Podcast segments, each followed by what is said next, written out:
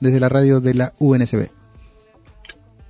Buen día Alejandro, ¿cómo estás? Bueno, estábamos hablando ahí del programa, perdón, del programa Pancita Llena. Contate, ayer hubo una manifestación en el Congreso. Eh, ¿Qué es lo que están reclamando junto a los comedores comunitarios? Bueno, escúchame, la introducción que hiciste, Alex, es, es acertada. Eh, es como, como dijiste en un principio, todos los todas las empresas que hicieron mucha plata con la pandemia, con el tema de, de los alimentos, se va, se le pide el, el proyecto este se le pide el 0,04% que es nada para una empresa eh, y sería la finalidad de terminar con el hambre en la Argentina. Nosotros eh, como Unión de Clubes de San Miguel eh, tenemos eh, a cargo 10 comedores que son los que estuvimos en la pandemia eh, trabajando en los barrios y, y desde los clubes hacia la comunidad, ¿no? Y bueno, nosotros nos sumamos a este proyecto ya el, el año pasado, el año pasado, porque nos pareció que era un proyecto viable y, y, y ahí además empezamos a apoyar toda la, todos los hechos concretos que, que, así, que así hicieron eh, todos los comedores, porque hay que decirlo, son más de 3.000, 4.000 comedores que, que están apoyando este proyecto. Y en el día de ayer eh, tuvimos un logro importante porque, bueno, eh, algunas compañeras que son referentes de comedores pudieron pudieron eh, entrar al Congreso, las atendieron y lo más importante fue que la ley que habíamos eh, presentado hace como un año y pico eh, se, se, se desencajonó y bueno ahora le van a empezar a la van a empezar a leer de vuelta la van a releer van a ver cómo eh, cómo empiezan el tratamiento de la misma. Hugo hoy cómo se financian un comedor comunitario eh, muy buena pregunta Alejandro. La verdad que te digo cómo se financia, eh, la verdad que en la mayoría de los casos con la colaboración de la comunidad misma o con el carnicero que te dona eh, alitas, menudo, eh, las organizaciones sociales que por ahí te proveen los frescos, que lo, perdón, los secos, que son el fideo, el puré de tomate, el arroz. Lo que más nos está costando y que siempre nos costó con los comedores es conseguir los frescos, los frescos que tienen que ver con lo que son la verdura, la carne, el pollo, todas las proteínas que, que por ahí son un poco más eh, inaccesibles y, que tanto nuestros chicos de los barrios necesitan. Hace un ratito comentábamos acá en el programa, ¿no? La, la pelea que hay con las empresas productoras de alimentos que no quieren eh, acordar con el gobierno para mantener mantenerlos congelados por lo menos 90 días, ¿no? Ni siquiera es con un plazo mayor. Y entonces, eh, ¿de qué manera eh, tienen pensado también abordar esta,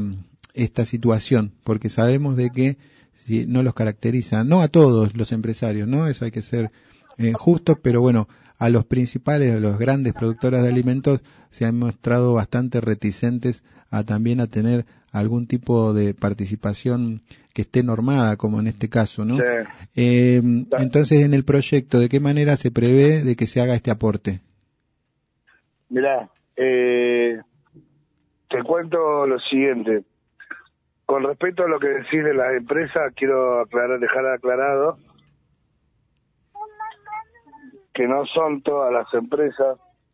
sino, es más, una de la, la empresa que fue la que, mm, la que como es, eh, impulsó el proyecto es Oralí con Julio González, que Julio González es, que Julio González es eh, el impulsor de la ley junto a, junto al grupo de Oralí, que son los que fabrican pastas y y ravioles y demás son los impulsores de la ley. Eh, las demás empresas, mira Alejandro, es como, como toda lucha que sabemos los que estamos en los barrios, en las barriadas, eh, si no nos dan respuesta a las empresas o, se hacen la distraída y no quieren cumplir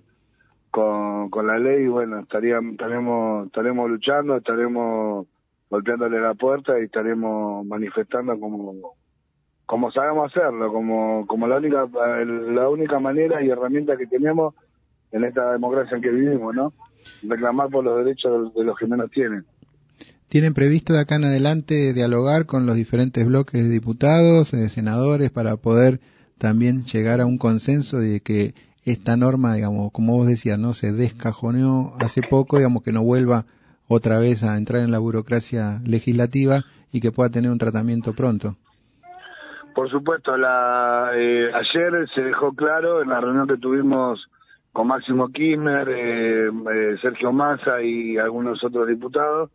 de que realmente es una ley que nosotros le vamos a hacer un seguimiento, así que esto es una lucha que recién comienza, comienza y vamos a estar vamos a estar encima de la ley para que todo el procedimiento burocrático que tenga que hacer lo se haga con, con la urgencia del caso, ¿no? Porque sabemos que el hambre y los pibes no, no tienen tiempo para, para tanta burocracia, sino que se resuelva lo más, lo más inmediato posible. Eh, quiero decirte que mm, ayer eh, se reunieron más de 3.000, 3.000, 4.000 personas, referentes de diferentes comedores eh, y gente que trabaja en comedor a hacer una radiolada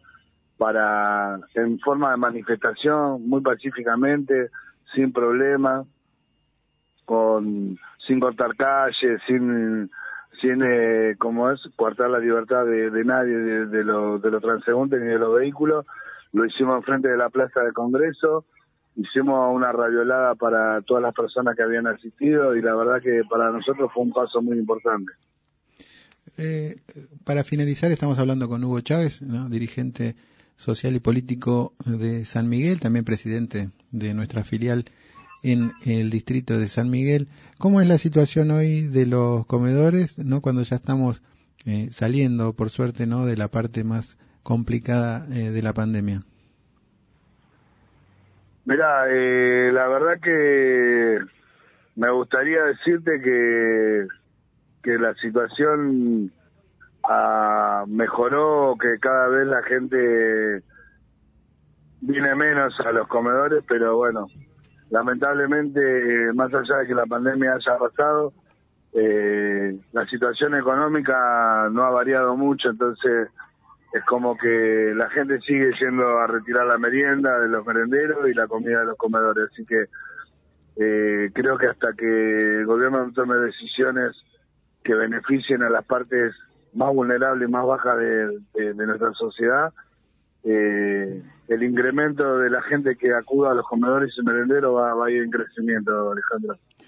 Bueno, Hugo, muchas gracias eh, por esta comunicación. Esperemos que eh, avance el tratamiento de esta ley y que también que mejore la situación en general para que los comedores también vayan disminuyendo porque cada uno pueda tener el, su plato de comida en su casa. Hugo Chávez, dirigente social, presidente de la Unión Nacional de Clubes de Barrio de San Miguel. Bueno,